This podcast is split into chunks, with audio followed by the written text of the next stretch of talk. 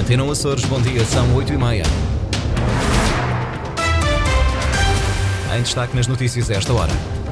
Terminal Marítimo da Horta está inoperacional. A estrutura sofreu danos devido à forte agitação marítima. As primeiras viagens da manhã foram canceladas. Retomado em São Miguel e Santa Maria, o rastreio à retinopatia diabética estava suspenso há cinco anos. Santa Clara, nos quartos de final da Taça de Portugal, venceu o Nacional nas grandes penalidades. Notícias com desenvolvimento já a seguir. Máxima prevista para hoje, 18 graus. Edição Antena Açores, jornalista Lídia Almeida. O terminal marítimo do Porto da Horta continua inoperacional depois dos estragos provocados ontem pela Depressão Hipólito, que danificou e inundou a infraestrutura. A Atlantic Line esteve reunida com a Portos dos Açores para avaliar a situação e decidiu cancelar também as duas primeiras viagens de hoje entre o Faial, o Pico e São Jorge. Ricardo Freitas. Os administradores das duas empresas públicas estiveram reunidos ontem à noite no Faial para avaliar a operacionalidade do terminal marítimo da Horta. A infraestrutura foi danificada e inundada pela forte ondulação que galgou um molho de proteção do cais, partiu vidros e arrastou pedras para o interior do edifício e para o parque de estacionamento, obrigando a fechar os acessos ao trânsito. Para já, a operação da Atlantic Line no interior do terminal está seriamente comprometida. O edifício ficou sem eletricidade e são necessários trabalhos de manutenção e de limpeza para que só depois possa voltar a receber passageiros passageiros. Num comunicado enviado às redações, a empresa desaconselha as pessoas a dirigirem-se ao terminal. Sugere que os passageiros se desloquem, em alternativa, à loja da Atlantic Line, na Avenida Marginal. Devido a estes condicionalismos, as primeiras duas viagens desta sexta-feira, entre Horta e Madalena e entre Faial Pico e São Jorge, foram já canceladas. Durante a manhã, os técnicos das duas empresas vão tentar fazer uma avaliação das condições de segurança do terminal, incluindo a bacia interior, onde atracam os navios. É que um dos barcos de recreio que ontem se afundou no interior do porto comercial, devido à forte agitação marítima, acabou arrastado para o terminal de passageiros. Apesar dos estragos registados, a capitania mantém aberta a toda a navegação a barra do porto da Horta. Segundo informação da Proteção Civil açoriana, não foram registadas ocorrências durante a madrugada. Na quarta e quinta-feira foram então contabilizadas 55 ocorrências em seis ilhas. A influência da depressão Hipólito vai continuar a sentir-se nas próximas horas. Mantém-se o aviso amarelo em todas as ilhas para vento, agitação marítima e chuva. Nos grupos ocidental e central, o aviso termina ao meio-dia de hoje. No grupo oriental, prolonga-se até amanhã às 15 horas. Operação Nortada prejudica a imagem da Ribeira Grande e ameaça a confiança da população no município. É esta a primeira reação dos vereadores socialistas depois de ter conhecido a acusação do Ministério Público contra o presidente e o vice-presidente da Câmara.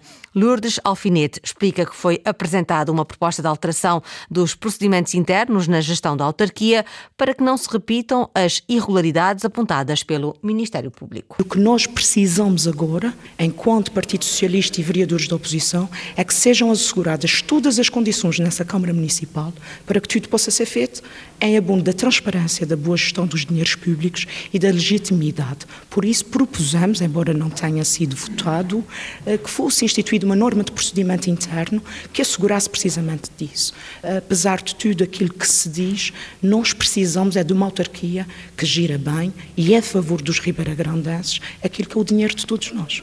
Acusado pelo Ministério Público de 32 crimes por causa da gestão enquanto presidente da Câmara, Alexandre Gaudêncio uh, recusou, uh, recusou pronunciar sobre o processo Nortarda até que esteja concluída a fase de instrução. Questionada pela jornalista Ana Paula Santos, a vereadora socialista Lourdes Alfinete não pede admissão do presidente Alexandre Gaudêncio, remete essa avaliação para o próprio autarca. A consciência de cada um, em cargos eletivos, é que diz. O Sr. Presidente da Câmara, em exercício de funções, foi eleito pelos ribeira-grandenses o Sr. Presidente da Câmara sente que ainda corresponde à confiança dos ribeira-grandenses. É uma questão que terá que ser feita ao Sr. Presidente da Câmara. No nosso caso, o que nós queremos é que a Câmara da Ribeira Grande sirva apenas e só os ribeira-grandenses em pé de igualdade e que não seja uma Câmara de gestão de amizades ou de conluios internos. A variação socialista apresentou uma proposta de alteração nos procedimentos internos na gestão da autarquia para que não se repitam as irregularidades apontadas pelo Ministério Público. Alexandre Gaudêncio foi acusado de 32 crimes eh, por causa da gestão enquanto presidente da Câmara. Recusou uma vez mais pronunciar-se sobre o processo nortada até que esteja concluída a fase de instrução.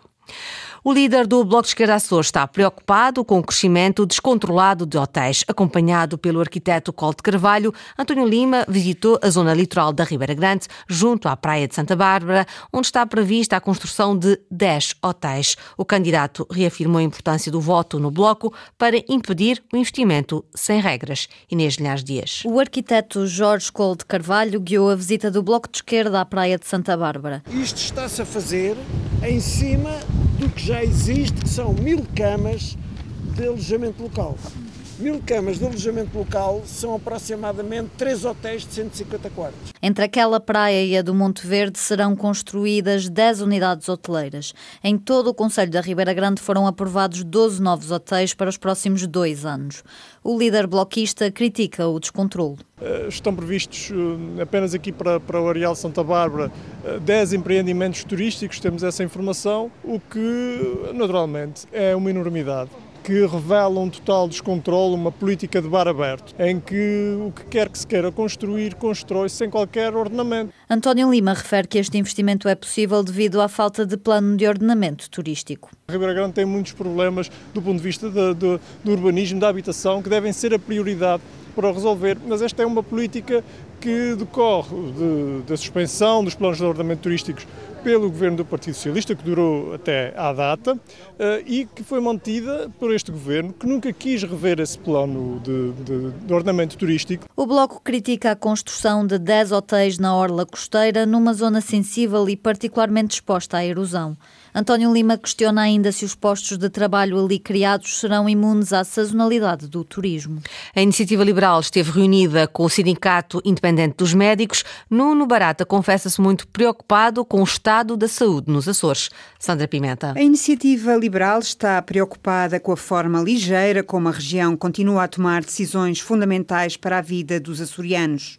O caso da saúde é para Nuno Barata, cabeça de lista por São Miguel, um mau exemplo do que se faz nos Açores. Passados esses anos estudos, continuamos a não ter uh, estatística na área da saúde que ajude os decisores políticos a tomarem as decisões mais corretas. O que me faz entristecer, porque chega à conclusão que se tomam decisões por achismo, por mero achismo. Faltam estatísticas, mas falta, sobretudo, vontade política para resolver os problemas da região. Falta sempre vontade política para resolver os problemas das pessoas. Só não falta vontade política nos Açores para substituir uns pelos outros. Bois por outros bois. É só isso que sabem fazer. Foi a primeira coisa que fizeram nas unidades de saúde de ilha. Na reunião com o Sindicato Independente dos Médicos, o candidato liberal mostrou-se também muito preocupado com as listas de espera. Só se consegue resolver com mais médicos, com mais meios, com mais uh, gente disponível para trabalhar. Não, não há soluções compostas por lim-pim-pim para um problema desses. São problemas que se arrastam há muitos anos. Um problema antigo e de difícil resolução, assim como o das carreiras profissionais na saúde, mas não só. A altura dos açorianos perceberem que alguém tem que olhar para o controle das contas públicas, para a promoção da economia, no sentido de criarmos mais riqueza para podermos ter mais disponibilidades financeiras para poder acudir a todas as classes económicas e a todas as classes sociais e a todas as classes profissionais. As preocupações e propostas da iniciativa liberal para a saúde nos Açores. É retomado hoje em São Miguel o rastreio da retinopatia diabética, uma doença que pode levar à cegueira. Os exames arrancam no Centro de Saúde da Povoação, vão decorrer em todos os conselhos de São Miguel e também em Santa Maria. Ana Leal Pereira. Suspenso há cerca de cinco anos, o rastreio da retinopatia diabética é retomado agora em centros de saúde de São Miguel e Santa Maria para diabéticos inscritos. Vamos começar pelo Centro de Saúde da Povoação. Em vez de todos os doentes diabéticos têm que ir ao hospital. Nós vamos rastrear, que é um aparelho que não é preciso estar a pôr gotas nos olhos, que faz uma fotografia dos dois olhos do doente, no centro de saúde. Gil Rezendes, diretor do Serviço da Oftalmologia do Hospital de Ponta Delgada. Quem for diagnosticado com a doença neste rastreio será encaminhado para consulta no hospital. Os restantes doentes serão chamados para rastreios anuais. Em cada sete doentes rastreados, apenas 15 a 20 vêm à consulta que nos liberta imenso dos pedidos de consulta e da lista de espera que aqui está. Gil Rezendes prevê que sejam rastreados milhares de doentes. No Conselho da População já temos neste momento notificados à volta de 700 doentes. Portanto, deve ser da ordem dos milhares. Nós pensamos rastrear, eu diria, mais de 10 mil doentes. Esta é uma doença ocular silenciosa, atinge pessoas de todas as idades. Quando surgem sintomas como a baixa de visão, já pode ser tarde para se iniciar o tratamento, alerta Gil Rezendes. Doentes com 40 anos, 50 anos, que cegam. Se não forem vigiados, estiverem à espera de ter queixas para recolher ao oftalmologista, garantidamente que já será tarde. Vigiar e rastrear a retinopatia diabética é o apelo que faz o médico oftalmologista Gil Rezendes, na região do país com maior taxa de doentes diabéticos. O rastreio a esta doença é agora retomado nos centros de saúde de São Miguel e de Santa Maria. No futebol, o Santa Clara está nos quartos de final da Taça de Portugal. A equipa açoriana eliminou ontem o Nacional no estádio de São Miguel. O triunfo foi conseguido só no desempate por penaltis. Henrique Linhares. O Santa Clara carimbou pela segunda vez na história o passaporte para os quartos de final da Taça de Portugal. O derby insular frente ao Nacional terminou empatado sem golos no tempo regulamentar. Já no prolongamento, Klinsmann marcou o primeiro da partida para o Santa Clara e Dudu empatou de penalti já em tempo de descontos. No desempate por grandes penalidades, Marcos Dias defendeu por duas ocasiões e o Santa Clara venceu por 4-2. No final do encontro, o treinador Vasco Matos elogiou a prestação dos jogadores. A equipa fez um grande jogo, criou muitas ocasiões, faltou meter a bola dentro da baliza, por de resto, grande jogo da minha equipa, grande jogo. Os jogadores estão de parabéns, oito alterações e a equipa deu uma grande resposta. Sinal que continuamos a fazer um bom trabalho, os jogadores que não têm tantos minutos estão extremamente focados porque sem, este, sem o foco não dariam esta resposta que deram hoje e vamos continuar o nosso trabalho e o nosso caminho. O técnico promoveu ao 11 inicial os reforços de inverno Yannick Semedo e Alisson Safira. Apesar da vitória ter sido alcançada nos penaltis, Vasco Matos rejeita a ideia de ter sido um jogo sofrido. Foi um jogo bastante que a minha equipa desfrutou o jogo. Jogámos muito bem, não, não, bem pelo contrário, não, não aceito, não, não, não acho que o jogo tenha sido sofrido. Foi um grande jogo do Santa Clara. Muitas, muitas ocasiões, uma grande circulação, um jogo fluido. Santa Clara nos quartos de final da Taça de Portugal, a turma açoriana junta-se ao Benfica, Futebol Clube do Porto, Sporting, Vitória de Guimarães, Gil Vicente, Vizela e União de Leiria. Santa Clara conseguiu apurar-se para os quartos de final da Taça de Portugal.